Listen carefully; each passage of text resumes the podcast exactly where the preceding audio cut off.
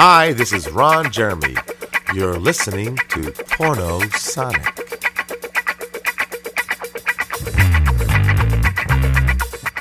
Hoy presentamos Pornografía, Sexo Mandamiento.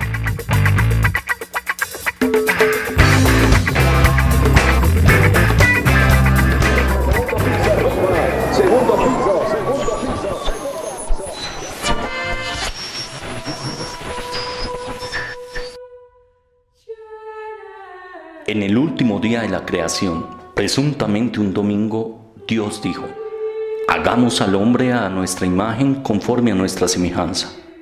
Y el hombre, conforme a su imagen y semejanza, creó a Dios. Templos, pinturas, vitrales, novenas, veladoras, estatuas, medallas, estampitas, muñecos, bebedizos, libros, oraciones, camisetas y todo cuanto adminículo se pueda usted imaginar ha sido creado y adaptado al mercader de la fe.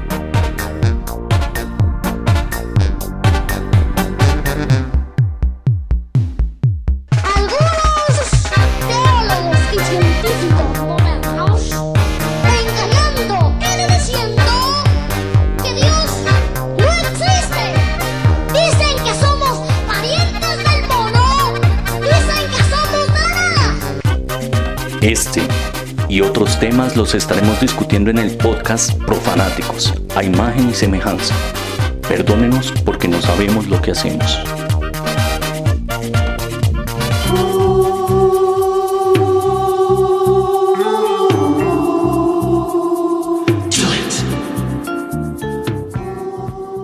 Las representaciones eróticas se rastrean en todas las culturas milenarias, donde el culto a la sexualidad específicamente al falo como dador de vida y al útero engendrador de esta vida, fueron elementos primordiales para reconocer y exaltar la importancia del sexo como fundamento de la procreación o principio de la creación. Las materialidades, imágenes y esculturas en templos así como posteriormente la pintura, la literatura, hasta el cine de la desnudez y el acto sexual, se convierten en la expresión de las creencias en torno al sexo que se han transformado en el tiempo para dar lugar a nuevas miradas de la sexualidad, distantes de lo religioso, convirtiéndose en toda una industria pornográfica, donde la exhibición cruda y monotemática ha tomado fuerza como forma de consumo sexual. Por tanto, lo porno entra en tensión entre el placer y la explotación. Hoy, pornografía, sexo mandamiento, en el episodio 33 del podcast Profanáticos, a imagen y semejanza. Bienvenidos.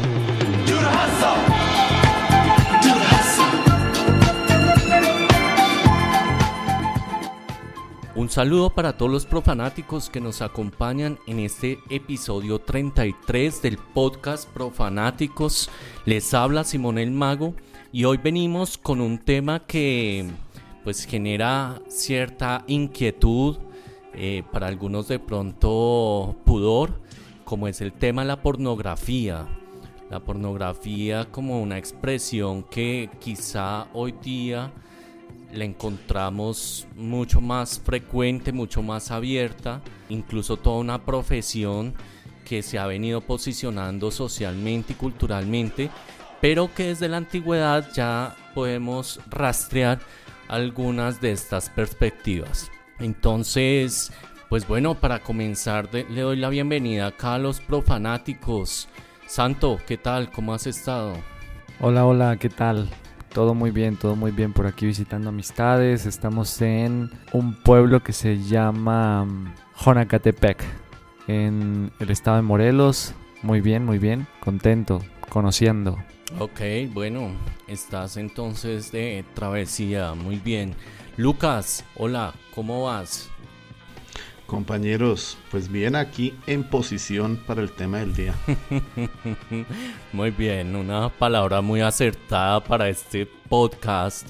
Bruja, tú acá que infiltrada con los profanáticos en este tema, ¿cómo estás? Expectante, me imagino, en este trío. Sí, un ménage à trois. Eh, no, muy contenta, pero también eh, felicitaciones por ese grado masónico 33 hoy en este podcast. 33.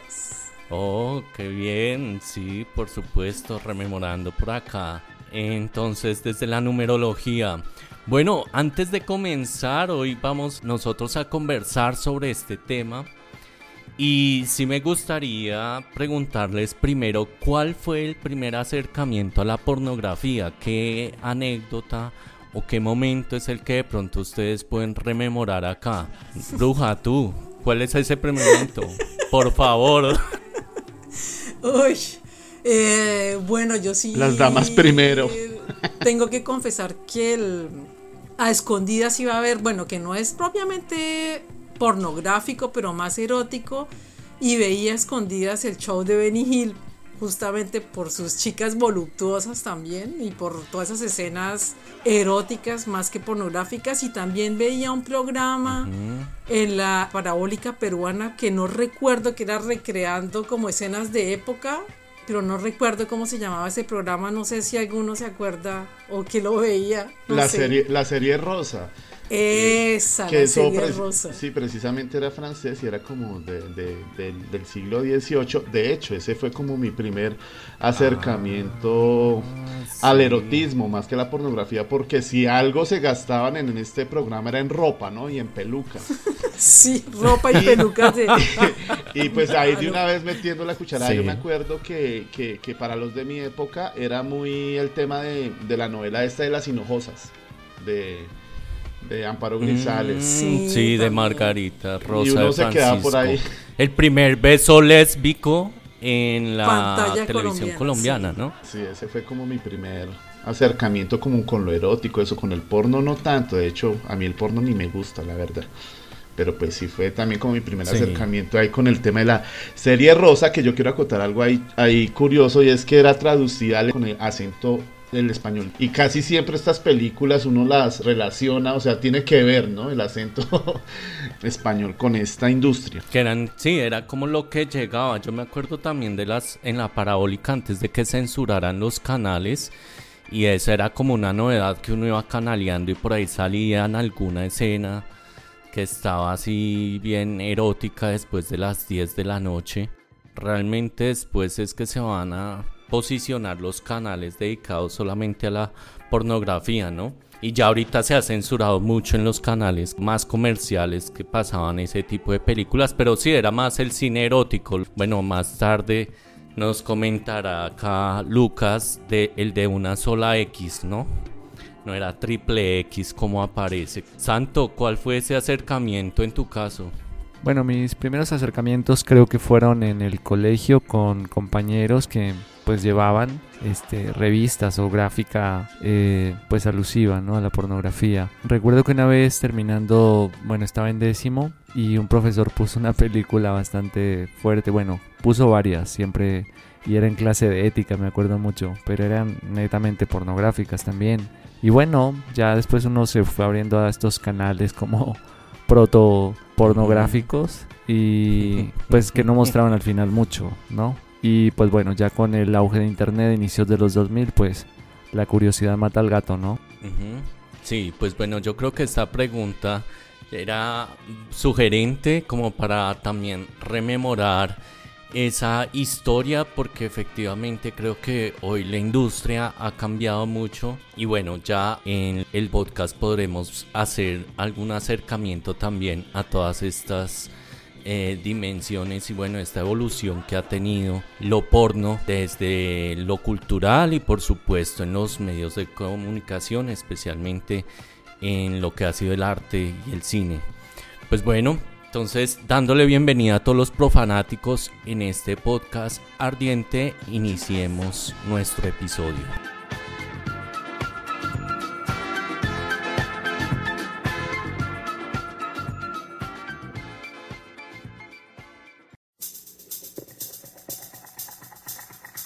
La pornografía viene desde la antigüedad. Nosotros en el episodio 17 que hablábamos sobre la prostitución ya mencionábamos algunos de estos aspectos asociados a la pornografía. Hablábamos de esa etimología, de cómo porneia viene de prostitución, ¿sí? grafos de la imagen, de lo gráfico, de lo escrito, o la pornografía como todo aquel material o aquellas materialidades que refieren al acto sexual, que incluso estaba entendida en la prostitución o en el encuentro no solamente heterosexual, sino por ejemplo en el caso de la India, con imágenes muy explícitas sobre encuentros sexuales grupales o lo que se llaman las orgías, el encuentro con animales, el encuentro genital o incluso el encuentro homosexual, es decir, toda una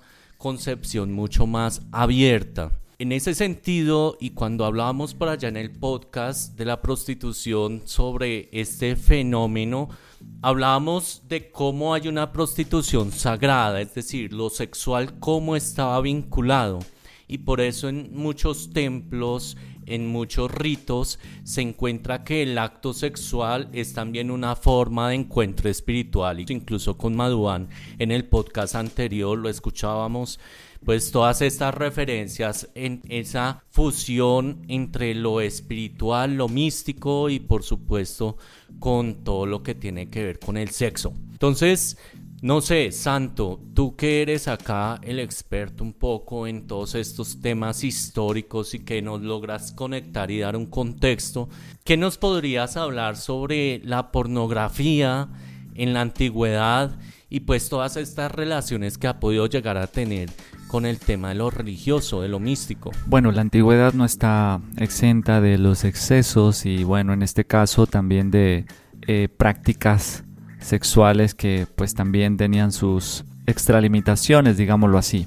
Uno de los casos particulares que pude, digamos, investigar un poco fue el tema de las bacanales griegas, que eran precisamente rituales donde varias mujeres iban, se encontraban en algún lugar y pues rendían culto y también hacían rituales que estaban enfocados en la sensualidad, en mostrar el cuerpo, en practicar también temas sexuales entre ellas y demás, entonces creo que es bueno resaltar esta parte. Esto pues transmuta también a Roma y en cuanto a esta cultura pues también hay una connotación de la participación masculina. Esto también lo conocemos como este, las orgías, que de hecho tenían una connotación también sagrada, y aquí era precisamente donde eh, salían los sacerdotes, es decir, había un momento de bastante éxtasis eh, dentro de estas orgías, y a partir de un momento de, euforia y de, mucho placer, pues había una persona, eh, en este caso un hombre, que se mutilaba los genitales y pues a partir de ahí era elegido precisamente para, para hacer el oficio de sacerdotes de, bueno, de, las deidades que se adoraban en el imperio. Entonces, em, bueno, y, así, digamos, otras, otras, otras famosas pueden ser los aquelarres, ¿no? Donde diversas eh, mujeres también iban a, a tener encuentros, rituales, en fin.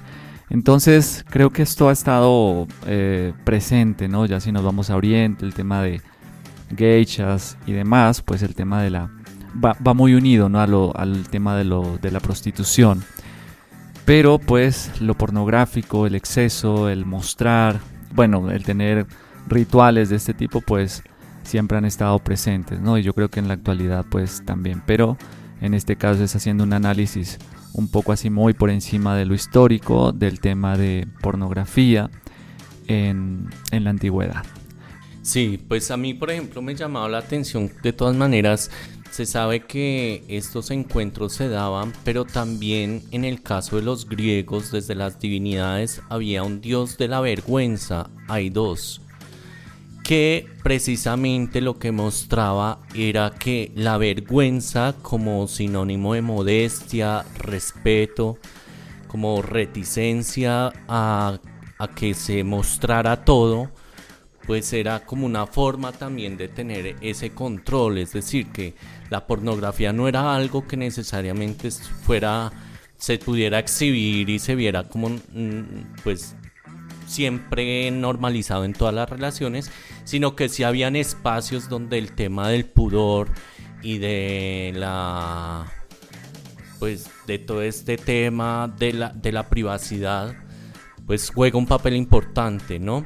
Luego ya viene el cristianismo entonces con el tema de la moralización y ahí es donde se comienza a condenar un poco sobre ese asunto, ¿no? Entonces, no sé si tú, Santo, por ejemplo, recuerdas un poco sobre, bueno, cuál va a ser el papel de la sexualidad entonces y bueno, y lo pornográfico en ese sentido, que cómo se va a ver en el arte y cómo esto, pues después de este mundo griego va a evolucionar. Pues bueno, ya después del cristianismo, como siempre se ha dicho en estos podcasts, pues también hubo mucha restricción.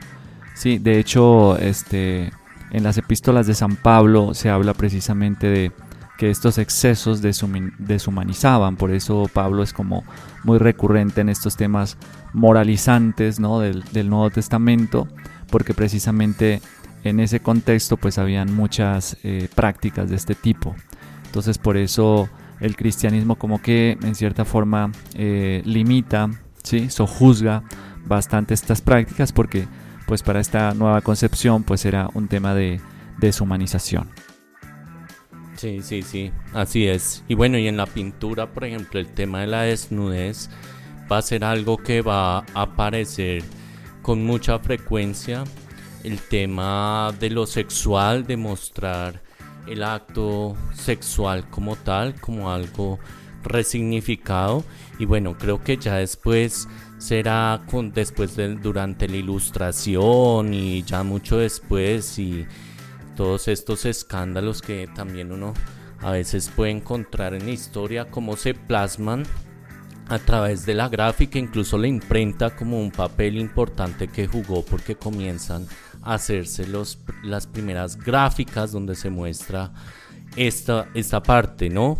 De lo sexual, de, por ejemplo, el Marqués de Sade con todos esos relatos de los infortunios de la virtud y cómo eso se va mostrando también en los grabados y bueno, toda esta parte que ya después va a pasar hacia la parte gráfica.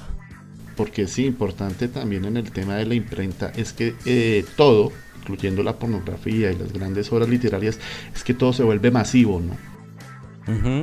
sí, exacto. Y eso es lo que va a generar precisamente un acceso mucho más abierto a todo. Por ejemplo, en Boccaccio, Giovanni Boccaccio, cuando escribe también sobre todos esos relatos eróticos, que eso es como leer la pornografía, ¿no?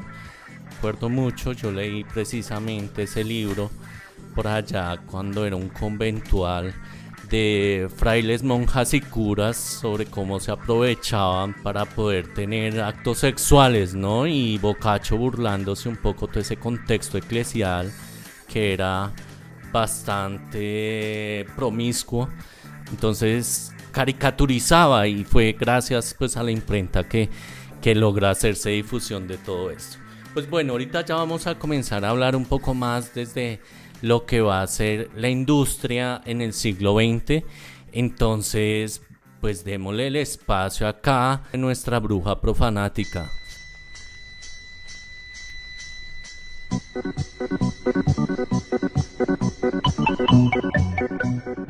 ¿Qué nos traes para el día de hoy? Bueno, a ver, eh, de todo este tema de la pornografía, algo que a mí siempre me ha llamado mucho la atención son las, las imágenes del porno kitsch entendiendo el kitsch como la manera en que las grandes artes se prostituyen hacia lo vulgar o en pocas palabras el gusto por el feísmo. Entonces, eh, concretamente, mm, me gustaría hablarles acerca de las fotos artísticas de mujeres desnudas de 1800 una tendencia que llega con la invención de la fotografía y que fueron fotos que en algún momento yo misma llegué a coleccionar buscando en el mercado de las pulgas de Bogotá. Entonces aquí los invito a hacer un viaje en el tiempo para conocer cómo surge esta tendencia y aquí vamos con una breve historia. Finales del siglo XIX. El ambiente es frío y glacial. Reina la censura. La policía hace sus rondas ejerciendo la ley. Cualquier pretexto puede ser tomado como un atentado contra el pudor. pero las personas aman el sexo y sus representaciones. Los fotógrafos trabajan sobre nuevos métodos para hacer sus fotografías, al igual que trabajan en recrear nuevas poses lujuriosas para satisfacer la curiosidad y el morbo presente. Este fue el caso de Augusto Belot, quien comienza su carrera precisamente aquí en Toulouse, un pintor y fotógrafo más conocido por sus fotografías de desnudos que por sus pinturas. Sus fotografías lo llevaron a prisión. Estuvo allí durante tres meses acusado de producción y detención de imágenes obscenas. Claro que bueno, todos los fotógrafos de desnudos no corrieron con la misma suerte de Belloc. Muchos artistas recurrían a la fotografía para que sus modelos, tanto hombres como mujeres, no tuvieran que posar desnudos durante horas. Y como dato curioso, estas fotografías sí fueron socialmente aceptadas en su época a pesar de sus sugerentes y lascivas poses. Hacia 1880, cuando se democratiza la utilización de las cámaras fotográficas, la gente empezó a tomar sus propias fotos y las poses de desnudos fueron cada vez más audaciosas. Esta liberación de la imagen y de lo erótico daría origen a lo que conoceríamos en 1897 a través de una ilustración de Charles Dana Gibson como las famosas pin-up, representando a una mujer activa, sofisticada y libre. La primera ilustración de este revolucionario personaje aparecería en la revista Life de ese año. Vea, qué interesante.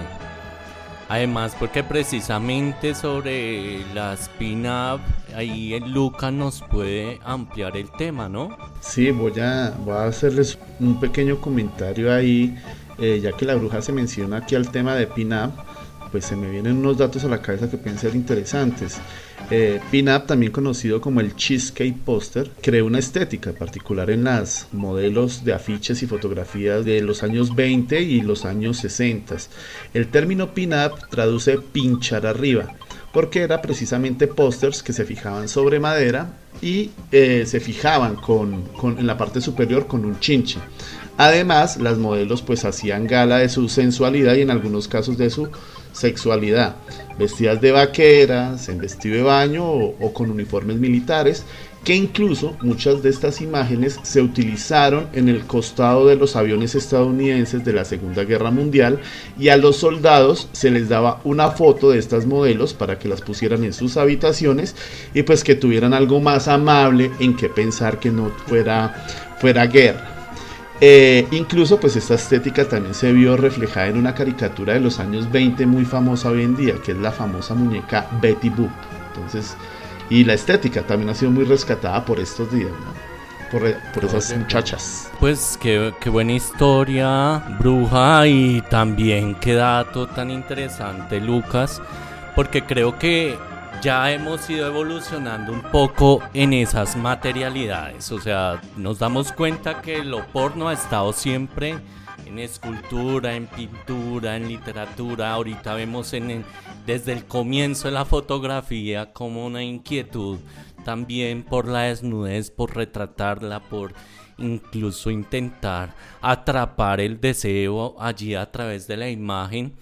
Pero viene la industria ya cinematográfica, que es quizás la industria que más conocemos, una industria que, que, nace pues precisamente cuando comienza a desarrollarse todo este tema del cine y que ya ahorita vamos a profundizar un poco, pero en Colombia también tuvo su epicentro. Lucas, tú que estás en el centro de Bogotá, es donde allá puede ser reconocido ciertos cinemas que yo creo que son nosotros que pasamos al frente, dijo un amigo, conocemos que son reconocidos, ¿no? ¿Qué nos puedes hablar sobre este tema ya de la pornografía como tal en Colombia y bueno, y cómo se va desarrollando? Eh, la industria en Colombia no es tan nutrida como en otros países a pesar de la gran proliferación de pajeros varios a lo largo y ancho del territorio nacional. Pero pues sí existe una industria y una historia que precisamente está consignada por el periodista Simón Posada en el libro Días de Porno, Historia de la vida breve del porno en Colombia.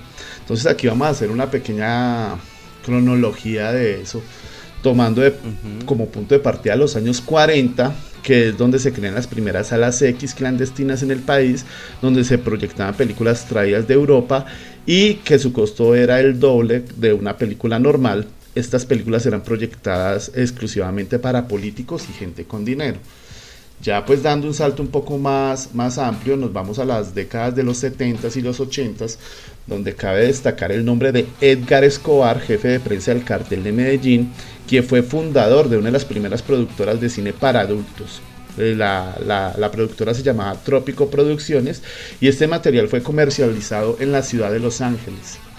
De la década de los 80 es importante mencionar la película Eroticon, clasificada como porno suave, eh, fue protagonizada por la actriz Nelly Moreno, una destacada actriz de melodramas de aquella época, que posteriormente se convirtió al cristianismo y fue representante a la Cámara. Esta es la prueba fehaciente que al final todos los negocios sucios terminan relacionándose. Para 1984 sale la primera estrella porno de exportación, que es Gina Carrera, y ella hace su debut en la película Steve Competition junto a la leyenda del porno mundial Ron Jeremy. En los 90 destaca el nombre de Marco Aurelio Posada Lopera, más conocido como Michael Spring Danger, quien grababa sus primeros videos caseros en la ciudad de Medellín y posteriormente los comercializaba. En el año de 1996 nace la productora Cali Sex con su ópera prima Lujuria en la finca de mi mamá. Ya para el milenio, eh, Colombia aumenta su producción, sobre todo eh, para la exportación, además de sobresalir en Latinoamérica en la línea de webcam y pornografía infantil. Ahí estamos pintados haciendo patria. No, y creo que igual hoy día hay toda una producción también que se hace. Por acá por Antioquia hay toda una productora, incluso hay un programa y, se genera todo este tema, ¿no? Y bueno, con la icónica Esperanza Gómez también que es ahora no solamente un símbolo de lo sexual, sino incluso de mediación política, ¿no? Muy, muy reputada. Ya Sí, con mucha reputación. Entonces, pues bueno, qué interesante y yo creo que acá nos has hecho una cronología muy valiosa. Bueno, los cinemas X están en todas partes, ¿no? O sea, realmente siempre están y es curioso porque es que la boleta sea más costosa, ¿no? Pues mira que en los años en los años 70 aquí en Colombia, sobre todo en esta parte del centro de Bogotá, lo que es de entre la 19 y la 26 por la carrera séptima, había muchos teatros, muchas salas de proyección que llegaron a, su decadencia hacia los años 90 y todos esos espacios eh, quedaron para cines de pornografía, quedaron como cines de, de proyección de películas pornográficas. Ya ahorita no sobrevive ninguno, por ahí el último que llegó hasta antes de la pandemia fue el famoso Pussycat hasta que llegó un grupo de mm. feministas y lo cogió a patadas y bueno, indignadas por todo lo que se veía ahí.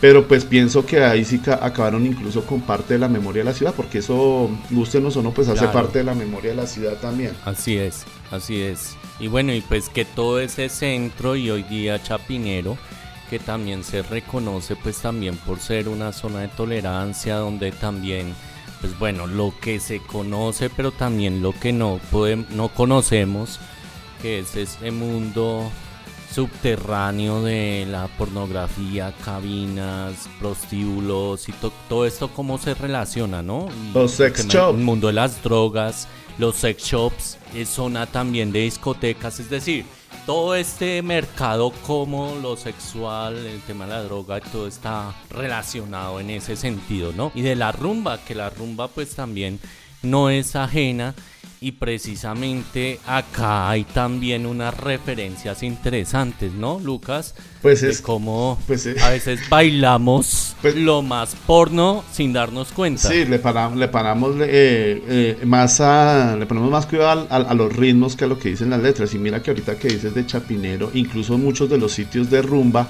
pues vaya a ver qué queda detrás de estos sitios, ¿no? Por ejemplo, el famoso Cuadrapicha por allá en la Primera de Mayo o ahí en Chapinero de que está rodeado, pues de puras residencias, porque todo termina allá.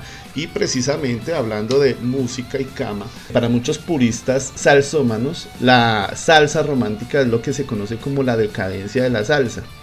Este género tuvo gran notoriedad a mediados de los años 80, donde la salsa brava o clásica como le conocemos tuvo un declive comercial, pues que le pavimentó el camino a géneros como el merengue y el pop. Entonces ahí es donde surge precisamente esa salsa romántica que pudo hacerle contrapeso a estos ritmos. Esta música se caracteriza porque son de melodías lentas y las letras son con temáticas románticas y muchas de estas letras son bastante sexualizadas realmente. Por lo mismo, pues ahí en el argot popular se le denomina o se le conoce también como salsa erótica, salsa rosa, porno salsa o salsa cama, como había dicho ahorita. De este género destacan artistas como Frankie Ruiz, Eddie Santiago, Tito Rojas, Víctor Manuel, Jerry Rivera, incluso el grupo Nietzsche, por citar ahí algunos. Muchos músicos de la salsa clásica también incursionaron en este género, pues con letras un poco más suaves. Es el caso de Willy Colón, Roberto Roena, incluso el maestro Rubén Blades. Entonces, de esta época, del año de 1988, vamos a escuchar al señor Lalo Rodríguez con la canción Ven, devórame otra vez. He llenado tu tiempo vacío de aventuras más y mi mente ha parido nostalgia por no verte ya. Y haciendo el amor te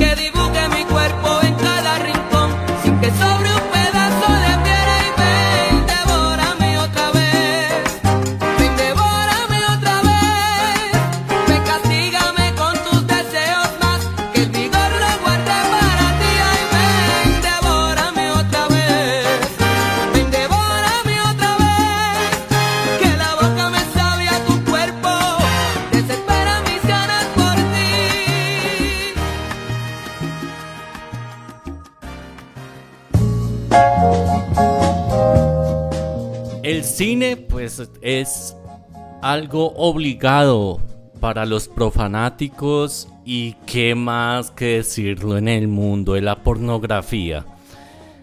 Es un cine que desde los 60, 70 tomó mucha fuerza y que tiene pues sus lados tanto de luz, de, de gloria, como su lado oscuro detrás de muchos de estos protagonistas de la pornografía.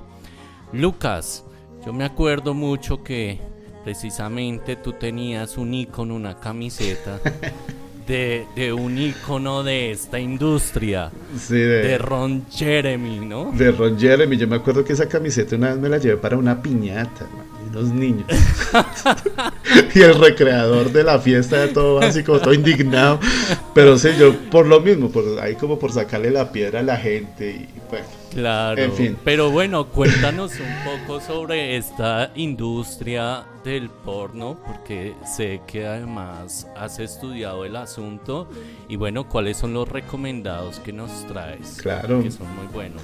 Sí, eh, la industria de- del porno es lo que se le conoce como el cine para adultos y que factura más dinero in- incluso que el cine producido por Hollywood. El país que más produce y consume este género son los Estados Unidos, siendo la ciudad de Los Ángeles el epicentro de la industria, convirtiéndolo en la capital mundial del porno. El cine pornográfico nació casi al mismo tiempo que se inventó el cine. Las primeras películas de este género, la primera película se llamó Lear. Esta película mostraba a una actriz desnudándose, lo que se conoce como un striptease, y esto sirvió de inspiración a una serie de películas francesas, generando así el inicio de una industria bastante rentable. Aunque pues por otro lado se dice que el género nació en los burdeles de Buenos Aires y que posteriormente se lo expandieron por Europa. Inicialmente estas películas iban dirigidas a un público netamente masculino y se proyectaba en la clandestinidad de los burdeles. Hacia el año 69, para elevar el numerito, Dinamarca fue el primer país en legalizar el cine pornográfico y eh, en la década del 70 se conoce como la época dorada del porno eh, siendo la película Garganta Profunda la película más famosa de este género. Esta película que ya la recomendamos en alguno de nuestros podcasts. También en la década del 70 eh, se destacó por la gran cantidad de teatros que proyectaban estas películas que decayeron en la década del 80 precisamente con la llegada del videocassette. De finales del, milenio hasta, hasta nuestros días, eh, la industria ha crecido vertiginosamente pues gracias al Internet. Y aquí viene mi primera recomendada. La primera película que voy a recomendar el día de hoy es la película Boogie Nights, protagonizada por Mark Wahlberg y uno de los íconos de los años 70, Burt Reynolds. La película es del año 97 y pues cuenta la historia de un actor que entra al negocio del cine pornográfico precisamente de finales de la década del 70, ahí en California, y que tiene que lidiar con todo lo que rodea esta industria, desde su cúspide hasta su decadencia. Something a little pizzazz. I want you to know I plan on being a star. Big bright shining star. Lo otro que voy a recomendar hoy es un documental que se llama Porn Star, la leyenda de Ron Jeremy del año 2001 es la historia de Ron Jeremy, la superestrella de porno de los 70s y 80s, con más de 30 años de carrera y más de 1600 películas en su haber. Un personaje bastante particular, incluso en su apariencia física, que él mismo dice que él es la prueba viviente que cualquiera la puede meter. Entonces, recomendado este documental. Sí, claro, y bueno, ahorita con Ron Jeremy hay todo un escándalo porque hacia el 2020 ya fue denunciado. O sea, es un hombre que tengo entendido que trabajó hasta los, los finales de los 80 más o menos en el tema de la pornografía, pero del 90 para acá acusado de más de 15 abusos sexuales, incluidos menores de edad. Leía por ahí que incluso si sale condenado, le dan como 330 años de condena, ¿no? Una y un hombre que más Una condena proporcional a sus malos actos. A sus películas. a sus malos actos. larga. a su cantidad de Una larga condena. Por favor. Y bueno, Boogie Nights recomendadísima, o sea, creo que muestra es el drama de lo que es un actor porno y y como al final, incluso creo que se recrea mucho en la historia de John Holmes, que era, fue también un actor porno de los presentes que termina incluso en bandas y en el tema de la drogadicción y al final pues muere también de sida, ¿no? Bueno, muy bien. Bruja, ¿qué recomendados nos traes tú para el día de hoy? Bueno, yo me vengo aquí con un recomendado un poco más eh, de, corte dramático, digamos. Es una película del 2007 que se llama Irina Palm, que narra la historia de una mujer de mediana edad, viuda, que necesita dinero eh, para pagar un viaje a Australia para su nieto que está muy enfermo y para que éste reciba tratamiento. Entonces, mientras ella camina por las calles de Soho en Londres, eh, tras haber fracasado pues, en, la búsqueda de empleo, ella ve un cartel que dice que se busca anfitriona y entra al local para informarse acerca del, empleo y es simple y ahí es donde se da cuenta que simplemente es un, eufemismo para lo que sería un trabajo de, prostituta. Y pues con ciertas características y en ciertas circunstancias y pues ahí dejamos descubrir para no dejar hacer spoiler a nuestros sí, escuchas. Así es a nuestros audio escuchas, pues bueno, yo creo que ahí hay tres recomendados buenos, como decía Lucas, Lovelace, que es sobre, es una película dramática sobre lo que fue la protagonista de Garganta Profunda, que creo que, que vale la pena, ¿no? Porque al final, pues estos recomendados que no son porno en el sentido explícito triple X, sino más las historias que están detrás del porno muestran también cómo es una industria que si bien ha sido prolífica en la historia del cine, incluso en Boogie Nights me llama la atención cómo se ve el tránsito de la película que era más artística hacia los videotapes, ¿sí? el video como una nueva masificación y una nueva industria se convierte también en una forma de explotación y cómo muchos de estos protagonistas terminan también incluso en las calles, en las drogas, porque al final no reciben regalías ni los beneficios que todos estos proxénetas de la pornografía sí logran acaudalar, ¿no? A través de, de este cine que es tan fuerte hoy día.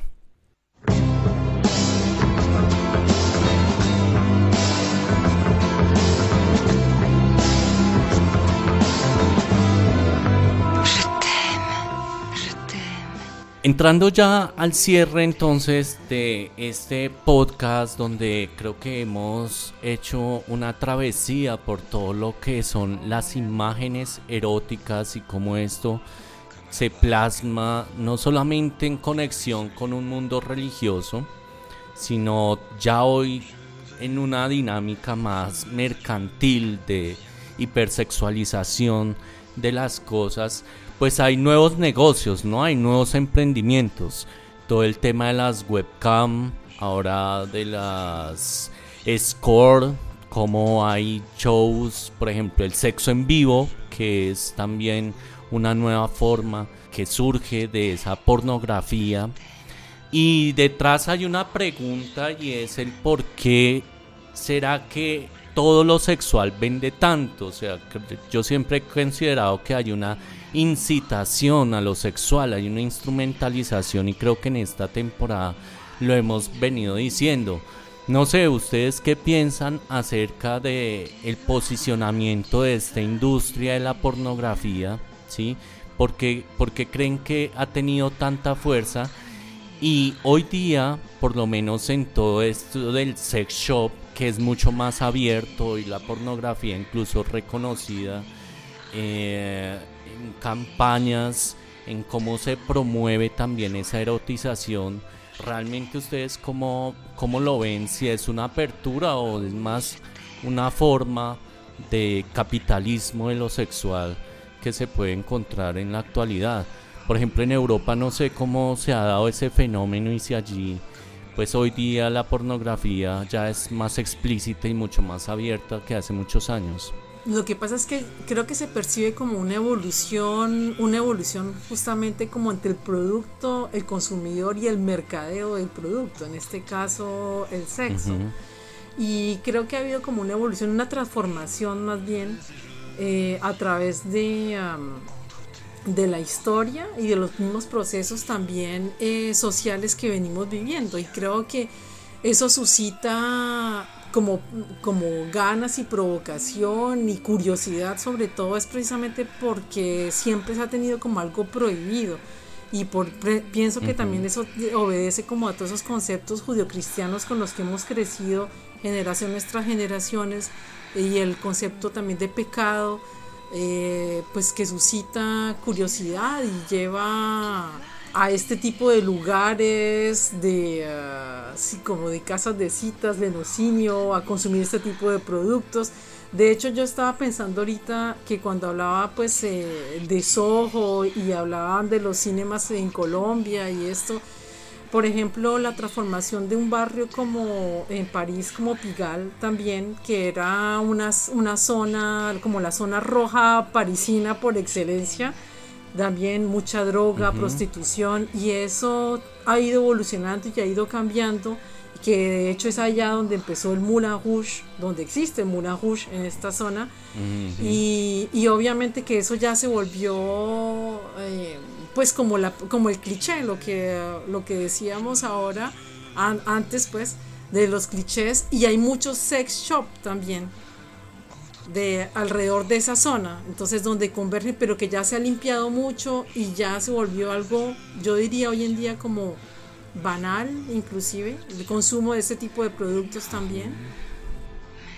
Sí, sí, sí, sí, además que uno ve, por ejemplo, es de la misma ciencia, hoy como se incita, ¿no? O sea, a explorar el cuerpo, a usar artefactos artificiosos que son los que ahora todo está enmarcado en el placer, ¿no?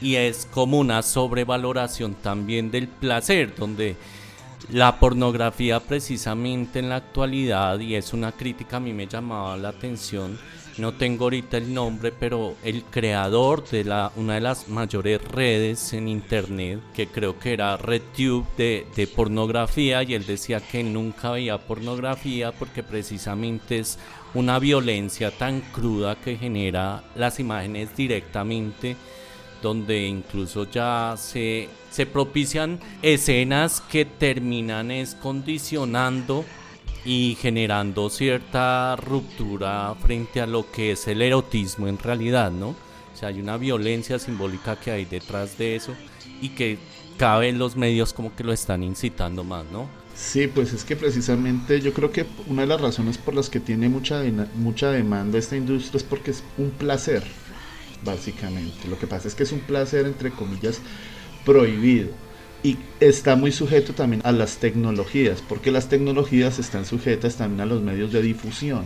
Entonces, hablábamos de, del, cine, de la época del cine, y sobre todo en los años 70, pues eso implicaba hacer un montaje, ¿cierto? De luces, así como se veía en Boogie Nights de luces, hacer un casting para actores, y entonces eran unos ciertos personajes los que tenían como el dominio de esta industria.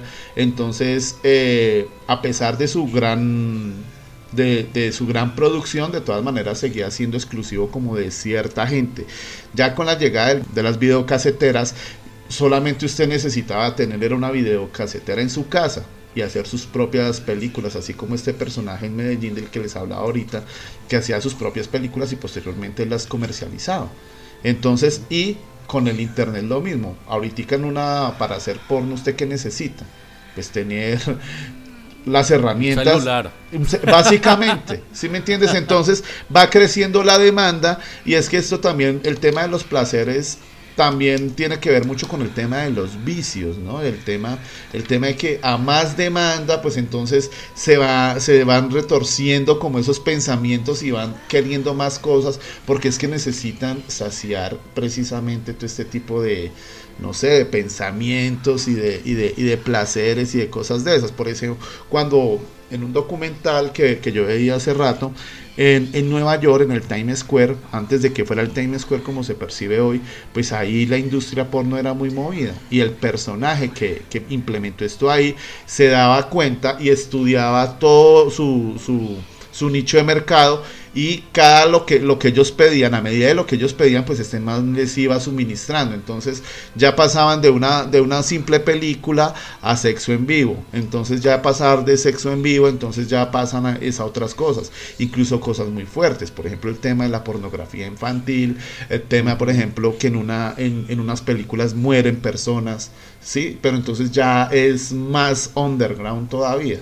Incluso hay una película, no sí. recuerdo el nombre, con Nicolas Cage que habla sobre eso, sobre toda esta industria, eh, sobre todo en el, eh, precisamente en Los Ángeles, que tienen esa, se mueve esa industria, pero desde la parte más oscura, que ya lo que, ya pues incluso películas por allá que traen de, de las Filipinas donde matan gente, eh, hay canibalismo y entonces, pero pues eso es lo que el cuerpo pide, ¿no? O sea, es como un vicio, ¿no? A veces no se contentan solo con una cosa, sino que necesitan más. Es el tema del, del placer, sobre todo. Sí, claro, y sobre todo con esas dependencias y bueno, pues con toda una publicidad donde estamos bombardeados, ¿no? Con, de todo lo que tiene que ver con lo pornográfico. Ya no hay lugar para la fantasía, para la imaginación, para lo mistérico, sino que todo ya es muy explícito. No, y que estamos precisamente, es esa ambivalencia del mundo como está hoy, de lo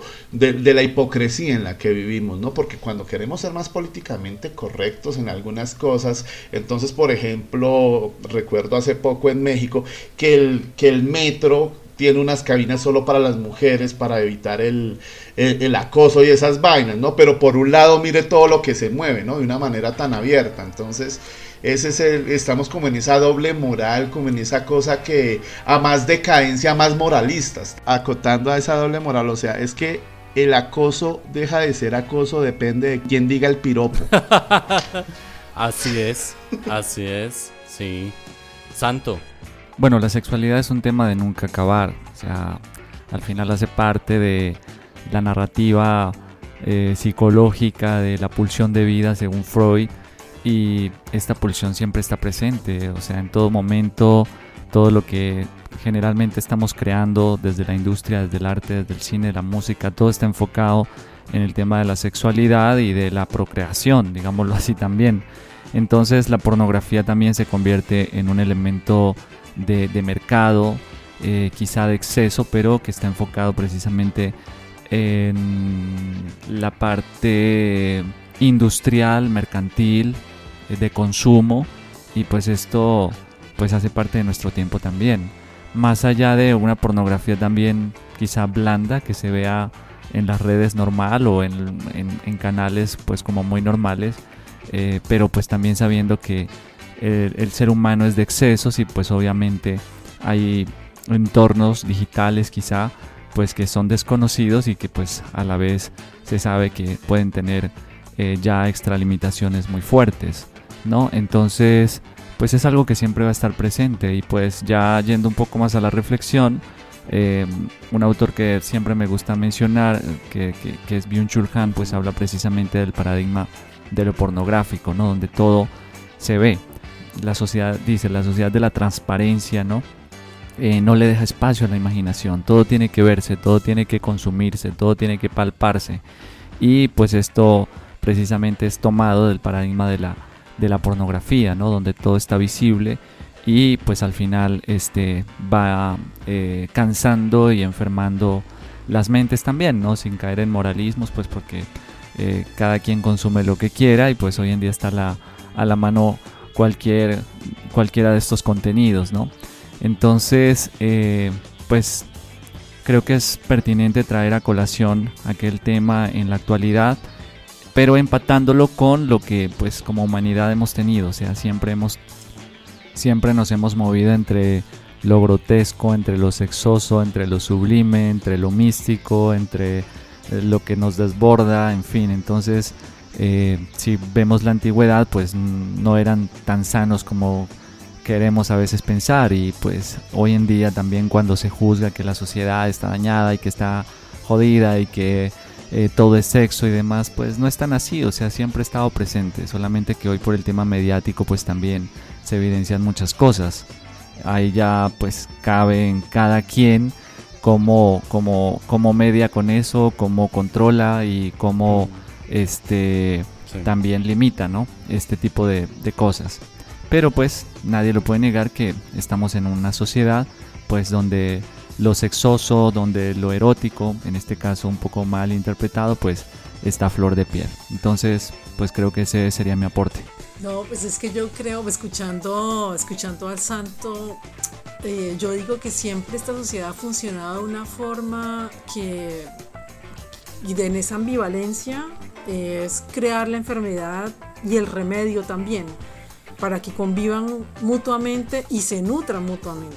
Entonces uno da rienda suelta eh, a todas esas eh, expresiones, bueno, en este caso sexuales, pornográficas, porque eso es todo un mercado y eso es todo un negocio también en el que están detrás muchas, muchas empresas, grandes empresas y de las que se nutren también. Entonces es, es eso, es como jugar siempre como en, en los dos bandos, siempre y con todo. Y eso lo inclusive lo vemos hasta hoy en día con todo esto que estamos viviendo.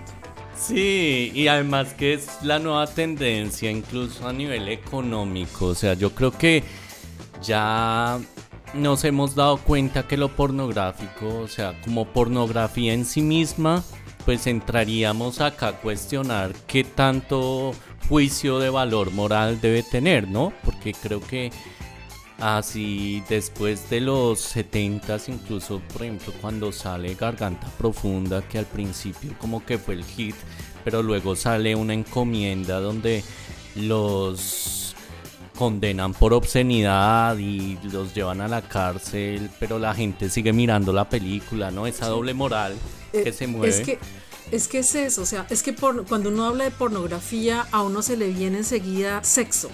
Y pornografía es, está en todo.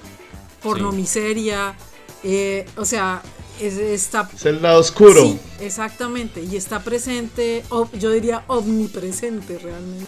Sí, porque es exhibición, ¿no? Es el exhibicionismo de las cosas que, a uno le, le muestran tanto que uno termina naturalizándolo o volviéndose incrédulo sobre el asunto. Pero a lo que yo voy es que independientemente de este fenómeno, algo que sí llama mucho la atención es cómo lo que antes era la industria porno, que ahora se llama erotismo, pues también se ha vuelto una forma de reivindicación e incluso de legitimación de formas de trabajo. Y lo hablo específicamente, por ejemplo, con plataformas como OnlyFans, donde es mucho más fácil mostrar el cuerpo, responder los desnudos. Sabemos de actrices ya veteranas de nuestra televisión colombiana que posiblemente por su edad ya no son llamadas y deciden entrar a todas estas plataformas donde hacen dinero a partir de eso, el exhibicionismo del cuerpo. Y es incluso saber que muchas de estas mujeres y hombres también que se dedican a esta exhibición, pues se lucran mucho más que personas que trabajan ocho horas de lunes a viernes con posgrados y que no recaudan de la misma manera, ¿sí? O sea, es un modelo económico lo que hay detrás y que ya no son los grandes industriales de la pornografía, sino ya personas que optan, son emprendedores de la pornografía por sí mismos gracias a la tecnología, Lucas. No, y que, y que bueno, ahorita, ahorita eh, nos hemos centrado sobre todo en el tema de, de las películas pero tú lo decías ahorita, ¿no? El tema también de revistas, el tema también de, programas de radio. Yo me acuerdo en una época del tema de los mensajes, cuando recién salieron los móviles, que hablaban de, de los mensajes de voz, ¿no? Las líneas calientes. Incluso en la industria de las, del cómic, también hay una industria que, mueve mucho dinero. Mira, en Japón, que está más conocido la industria del manga, hay una línea que es netamente pornográfica y es el hentai, mm. que también tiene eh, tanto revistas como también tiene videos y, los españoles, ¿no? Incluso yo tengo varias revistas eh, españolas de los años 80 en cómic, novelas gráficas que llaman, donde hablan de que son netamente pornográficas pero pues las ilustraciones son tremendas. Sí, sí, porque además hay mucha inversión, ¿no? Y es más, yo creo que hoy día pues hasta mucha de esta industria con efectos especiales y todo el tema ya ha permitido crecer. Entonces yo creo que uno, un elemento y para cerrar igual eh, hicimos un acercamiento muy somero sobre este fenómeno que además es muy poco probable encontrar que se hable abiertamente de este tema precisamente por lo censurado, la vergüenza y esa doble moral que se tiene. Entonces yo creo que acá valía la pena que nos acercáramos para entender que no es la pornografía en sí misma, sino detrás también esa instrumentalización que se da.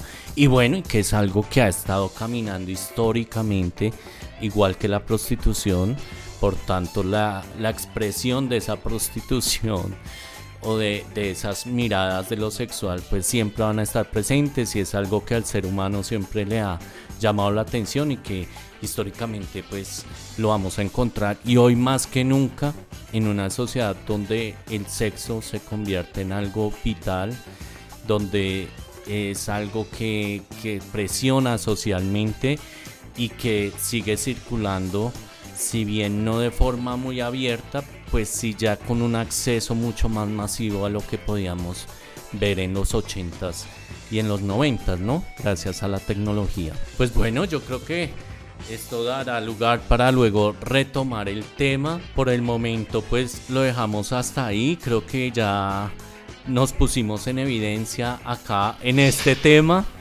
Y bueno. Le metimos duro hoy.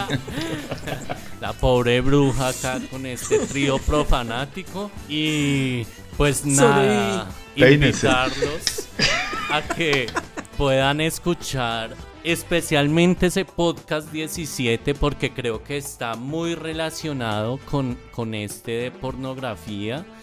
Claro, acá ya ahondando un poco más en lo que es la cultura pornográfica y cómo todo esto se, se da hasta el día de hoy en, una, en toda una industria. invitarlos a que escuchen los podcasts. Ya este es otro episodio de esta temporada de sexo y religión. A los nuevos que llegan, que se acerquen a profanáticos.com. Ya retomamos nuestras parábolas de los miércoles con invitados especiales también que allí están escribiendo. A que nos sigan en las redes sociales, en Facebook, Instagram, LinkedIn y por supuesto a todos los oyentes de la emisora Radio Digital América que se conecten con este podcast de cultura popular y religión donde traemos todos aquellos temas que como se pueden dar cuenta no todos están dispuestos a conversarlos. Entonces nos encontraremos en el próximo episodio del que hablaremos sobre qué santo bueno, sí, efectivamente se nos viene el fin de la temporada con el episodio 34, donde hablaremos sobre la sexualidad en la vida religiosa, clerical, donde tendremos como invitado especial a James Allison. Así que no se lo pierdan. Ok, bueno, con James Allison entonces, un teólogo reconocido también en el mundo católico por su orientación sexual homosexual. Entonces todos invitados a que nos acompañen. Un saludo. Me alegra haber visto acá a los profanáticos. Nos vemos entonces el próximo episodio. Y Lucas, ¿con qué canción nos despedimos? Bueno, muchísimas gracias a la bruja, al santo en México y a Simón. Vamos a escuchar una canción del año 1999 de el señor Tom Jones Sex Bond. Y acuérdense que el sexo es un deporte, practíquenlo.